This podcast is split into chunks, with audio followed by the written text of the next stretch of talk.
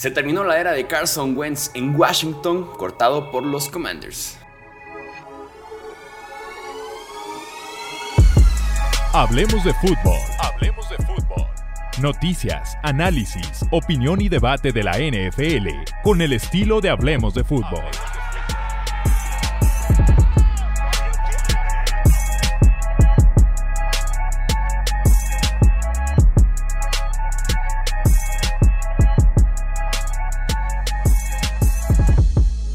Bienvenidos a un episodio más del podcast Hablemos de Fútbol. Yo soy Jesús Sánchez y si Carson Wentz cobró una nueva víctima en su gira de robos a lo largo y ancho de Estados Unidos por la NFL, pero finalmente los Commanders lo cortaron. movimiento que era lógico, que era obvio en este offseason. Platiquemos un poquito las implicaciones, el por qué Washington hizo el movimiento y qué sigue para Carson Wentz.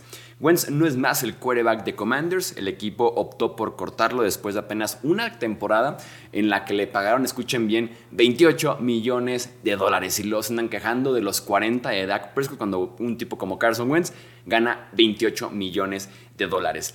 Liberan, y por eso digo que es un movimiento lógico, obvio y muy esperado, liberan 26 millones de dólares para la próxima campaña. Prácticamente no deja dinero muerto. Es todo lo que pueden liberar, lo que iba a cobrar la próxima campaña. 26 millones para Carson Wentz es absolutamente una locura, sobre todo después de lo que han sido las últimas campañas y sobre todo después de que ya lo viste, el cómo te está jugando directamente para ti, no para Washington en la campaña anterior. Lo increíble y que se dijo desde el off-season pasado fue el por qué están pagando por él dos terceras rondas. Si bien Indianapolis pagó bastante por él eh, a los Philadelphia Eagles que pudieron, que pudieron eh, descargar ese contrato que recién le habían dado a Carson Wentz y que empezó a cobrar a partir de que llegó a Indianapolis. Eh, los Colts se sacaron la lotería en poder obtener a cambio dos terceras rondas después de que ellos pagaran segunda y hasta una primera ronda por el coreback. No sé por qué Washington, lo dijimos, insisto, desde el off-season pasado, por qué le estar pagando dos terceras rondas por Carson Wentz cuando su valor no es ese, aparte te estás comiendo el contrato de Carson Wentz, era ilógico y bueno, pues están pagando aquí las consecuencias, están aquí viendo los resultados. Fue enviado la campaña pasada a la banca dos veces. Y el tema aquí es que las dos veces se vio mucho mejor el tipo que entró en su lugar.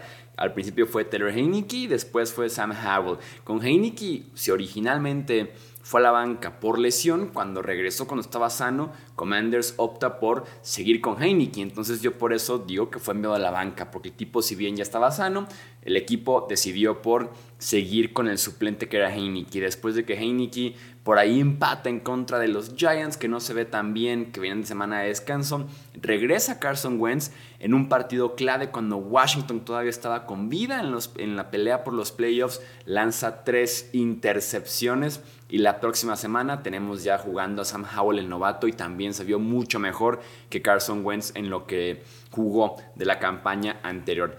Tiene 30 años, tendrá 31 años en diciembre y por lo menos yo no veo un equipo que le dé la oportunidad de ser el quarterback titular indiscutible en su carrera en la NFL toma demasiadas capturas porque sostiene de mucho tiempo el ovoide, ha demostrado ser propenso a lesiones y arriesga demasiado el balón tanto en fumbles como en intercepciones.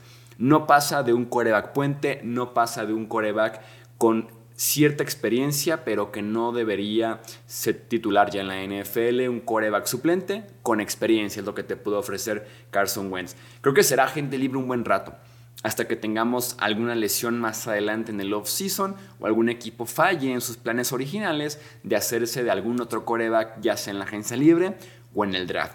Y de todos modos, yo preferiría, por ejemplo, en caso de que lo tengan que traer para competir con algún coreback novato que no sea tan de alto perfil, que no sea una ex primera ronda. Eh, por ejemplo, un Atlanta con Desmond Reader o un Tampa Bay con Kyle Trask. Yo sigo prefiriendo ver qué tiene Desmond Reader para ofrecerme, qué tiene Kyle Trask para ofrecerme en lugar de un cartucho quemadísimo ya por Filadelfia, por Indianapolis y ahora también por Washington, como lo es Carson Wentz. Entonces yo no creo que tengamos ya mucho Carson Wentz como titular en la NFL y ojalá mejor tengamos oportunidad para tipos como, insisto, Desmond Reader, Kyle Trask, por ejemplo, de verlo, eh, de verlos jugar, de verlos qué tienen para ofrecernos en lugar del cartucho que ya está muy quemado, que es Carson Wentz. Recuerden suscribirse para más contenido aquí en Hablemos de Fútbol. Yo soy Jesús Sánchez. Hasta la próxima. Gracias por escuchar el podcast de Hablemos de Fútbol.